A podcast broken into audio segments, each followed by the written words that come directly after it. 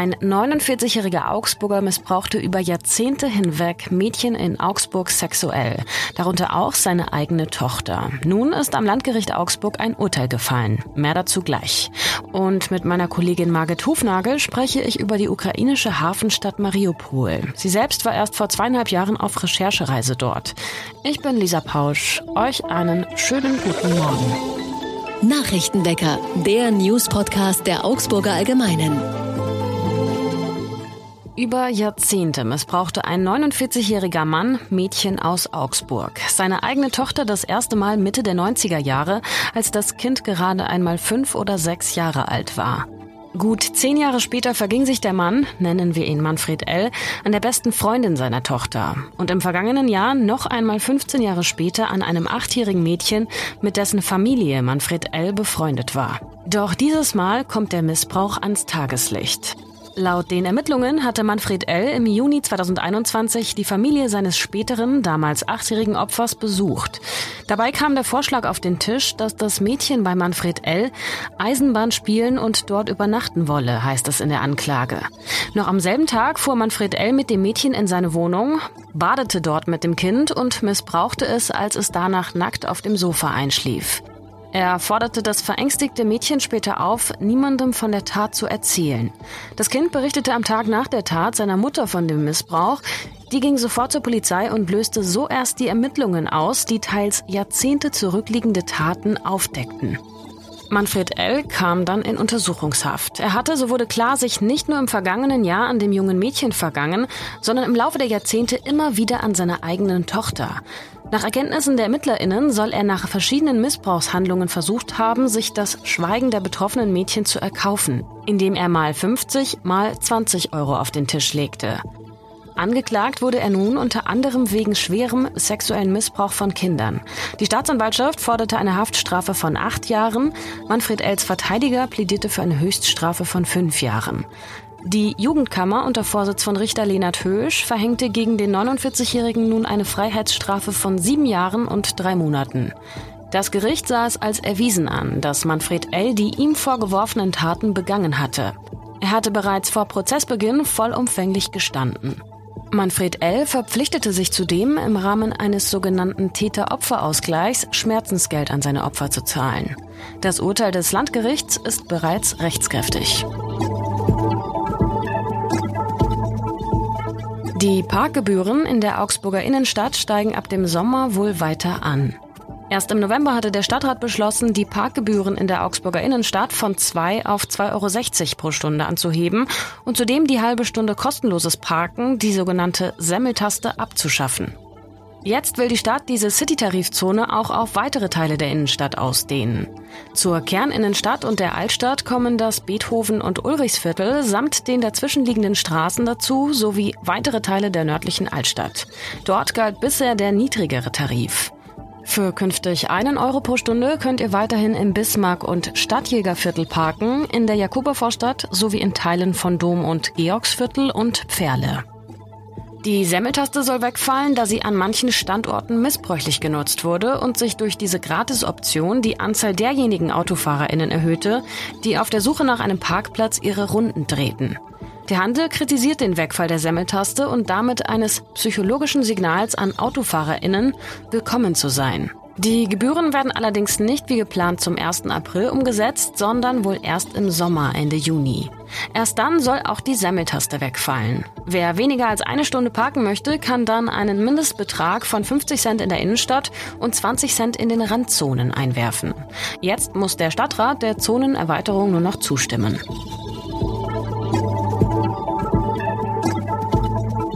Am kommenden Freitag, den 25. März, startet das Göckinger Frühlingsfest. Zwei Jahre lang hatte die Corona-Pandemie die kleinen und großen Volksfeste in Augsburg komplett ausgebremst oder aber in Light-Versionen ohne Bierzelte verwandelt.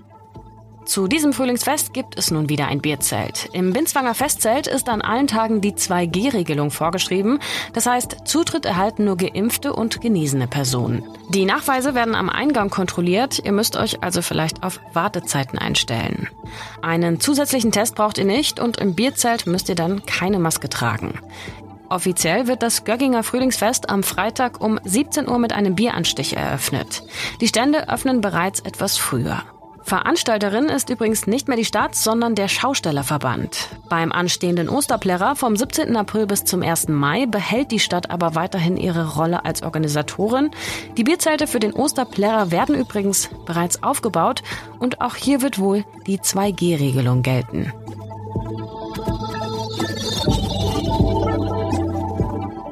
Zum Wetter in Augsburg gibt es eigentlich nicht viel zu sagen. Ich habe es gestern schon angekündigt. Frühling, Sonne, Sonnenschein bei Höchstwerten um 15 Grad.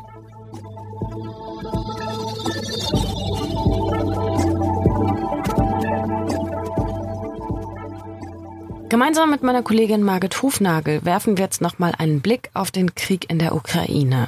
Margit hat für uns bei der Augsburger Allgemeinen die Nachrichtenlage zur Ukraine besonders im Blick. Sie war selbst vor zweieinhalb Jahren auf Recherchereise in der Ukraine. Hallo Margit, schön, dass du Zeit für uns hast. Hallo. Werfen wir also einen Blick auf die Hafenstadt Mariupol. Und Margit, bevor wir auf die aktuelle Situation dort eingehen, die Frage, wie hast du Mariupol in Erinnerung? Du warst ja vor zweieinhalb Jahren selbst dort vor Ort. Wenn ich die Bilder jetzt aus Mariupol sehe, dann trifft mich das irgendwie ganz besonders, muss ich sagen. Wie du eben schon sagtest, ich war da vor zweieinhalb Jahren ähm, auf einer Recherchereise gemeinsam mit der GIZ, also mit der Deutschen Entwicklungshilfe. Und man hat einfach gemerkt, das ist eine Stadt, ähm, die möchte sich entwickeln, die möchte eine europäische Zukunft einschlagen, ähm, die streben nach einem besseren Leben, die Menschen dort. Ich, wir hatten uns damals auch mit dem stellvertretenden Bürgermeister getroffen. Ähm, das war ein junger Mann, Mitte, Anfang 40, ähm, mit einer Mappe unterm Arm, das habe ich noch genau vor Augen, mit, mit englischen Worten drauf, ähm, die einfach gezeigt haben, der, der möchte was verändern in seiner Heimat. Er möchte, dass es den Menschen besser geht. Und ähm, jetzt sehe ich diesen Mann, diesen Vizebürgermeister immer wieder in den Nachrichten, natürlich schwer gezeichnet, auch vom Krieg. Und er steht im Grunde vor den, den Trümmern seiner Existenz und auch vor den Trümmern seiner Heimat. Das ist was, was sehr schwer ist zu sehen und ähm, auch so diese ganze Tragik, die über dieses Land hereingebrochen hat, ähm, ist für mich in diesem Mann symbolisch einfach zu sehen. Wir sehen die Bilder immer wieder in den Nachrichten und die EU bezeichnet Russlands Vorgehen in dieser Hafenstadt als Kriegsverbrechen. Wie hat sich die Lage inzwischen entwickelt? Die Angriffe der russischen Armee gehen unvermindert weiter. Also im ganzen Land ist der Angriff der, der Russen stark ins Stocken geraten, nicht so in Mariupol. Da gehen die Angriffe wirklich weiter. Ähm, die, der Kreml hatte der ukrainischen Regierung jetzt ein Ultimatum gestellt. Sie sollen die Stadt aufgeben. Die Kapitulation haben die Ukrainer aber zurückgewiesen. Sie möchten ähm, nicht aufgeben. Sie möchten weiter kämpfen für ihre Freiheit und ähm, für die Zukunft ihrer Menschen. Viele Menschen sind nicht mehr da. Du hattest es eben schon erwähnt. Ähm, es ist sehr schwer, sich einen Überblick über die Lage in der Stadt zu beschaffen. Ähm, auf Telegram gibt es äh, verschiedene Gruppen, wo Menschen posten, wo Menschen Videos zeigen. Und das ist wirklich ganz äh, verstörend. Man sieht eigentlich nur noch Skelette von Häusern, wo früher Straßenzüge waren. Man sieht ähm, zerstörte Wohnungen, man sieht Menschen, die versuchen, das Nötigste an Lebensmitteln in ihre Bunker zu schaffen. Also es ist wirklich ein ganz brutaler Kampf ums bloße Überleben. Und was genau will Putin von Mariupol? Klar, es ist eine Hafenstadt, äh, ist von strategischer Bedeutung, aber was genau sucht Putin deiner Einschätzung nach in Mariupol? Mariupol ist für die Russen eine ganz enorm wichtige Stadt. Da gibt's ein paar verschiedene Gründe dafür. Du sagtest es eben schon, Mariupol ist eine Hafenstadt, Zugang zum Meer ist rein aus, aus wirtschaftlicher Bedeutung für eine, ähm, für eine Nation schon von großer Wichtigkeit. Da kann man Handel treiben. Da kommen dann auch Devisen ins Land. Insofern braucht ähm, Putin auch diesen Zugang zum Meer. Mariupol ist außerdem eine Industriestadt, also es ist keine, keine wirkliche Schönheit, aber es ist eine Industriestadt gewesen. Es gibt da zwei große Stahlwerke, die sehr dominierend auch sind in diesem Ort. Ähm, über den Hafen wird Getreide gehandelt. Also es ist wirklich ein Ort, in dem auch Geschäfte getrieben werden können. Das ist schon mal von Bedeutung. Und ähm, was aber, glaube ich, noch viel wichtiger ist, wenn Putin bzw. die russische Armee Mariupol einnimmt, dann ist damit ein Korridor geschaffen. Ein Korridor vom Donbass im Osten zur Krim im Süden. Und damit hat er einfach eine Landzunge für sich eingenommen, die an Russland angrenzt und die insofern von ganz großer Bedeutung für ihn ist. Also es ist dann ein Territorium, das die Ukrainer kaum mehr zurückerobern könnten, wenn es denn an Putin fallen sollte. Und zeigt diese Aufforderung zur Kapitulation jetzt auch, dass Moskau unter Zugzwang steht? Ähm, die russische Armee ist in einer extrem schwierigen Situation. Ich glaube, dass vor allem die Weigerung der Ukrainer, sich zu ergeben, da tiefe Einblicke zulässt. Viele Experten sprechen gerade mit Blick auf den Krieg auf eine Pattsituation. Es geht rein militärisch nichts mehr wirklich voran. Sowohl die, ähm, die Russen als auch die Ukrainer können keine wirklich äh, großen Fortschritte mehr erzielen mit ihren Truppen. Ähm, das hört sich jetzt erstmal nach so einer Art Stillstand an, ist aber für die Bevölkerung eine ganz, ganz ähm, schwierige und ganz gefährliche Situation, weil das heißt, jede Seite muss sozusagen weiter ausrüsten und aufrüsten. Die Frage ist, wie man da wieder rauskommt.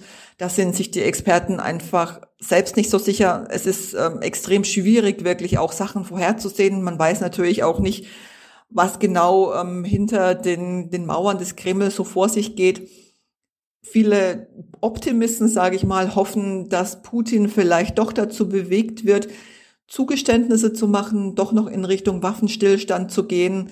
Andere glauben eher, dass er seine Armee nochmal sammeln wird und ähm, vielleicht eben noch brutaler äh, vorgeht und einfach noch eine neue Taktik sich überlegt, um die Ukraine doch noch klein zu bekommen. Danke, Margit, für den Einblick. Sehr gern. Auch hier der Hinweis, dass wir dieses Gespräch am Montag um 16 Uhr aufgezeichnet haben. Und diese Meldungen sind sonst noch wichtig. Der ukrainische Präsident Zelensky will per Volksentscheidungen über die mit Russland erzielten Vereinbarungen abstimmen lassen. Das kündigte er am Montagabend im Fernsehen an. Die Bürgerinnen der Ukraine sollen so die abschließende Form von Kompromissen mit Russland über Sicherheitsgarantien sowie über die besetzten Gebiete in der Ukraine in einem Referendum absegnen. Beide Kriegsparteien verhandeln derzeit miteinander. Konkrete Vereinbarungen gibt es aber bislang noch nicht. An acht deutschen Flughäfen müssen Reisende heute mit Ausfällen und Verspätungen rechnen. Die Gewerkschaft Verdi hat die privaten Sicherheitskräfte zu einem ganztägigen und nahezu flächendeckenden Warnstreik aufgerufen. Am größten deutschen Flughafen in Frankfurt werden wegen fehlender Kontrollen erneut keine Passagiere zusteigen können. Für Notfälle und Umsteiger ist aber ein Notdienst eingerichtet. Und wenn es jetzt schon so sonnig ist in dieser Woche und ihr hier und da ein bisschen spazieren geht, dann werdet ihr vielleicht auch der ein oder anderen Hummel begegnen. Und bevor ihr schreiend davonlauft, könntet ihr vielleicht nochmal schnell ein Foto machen von der Hummel.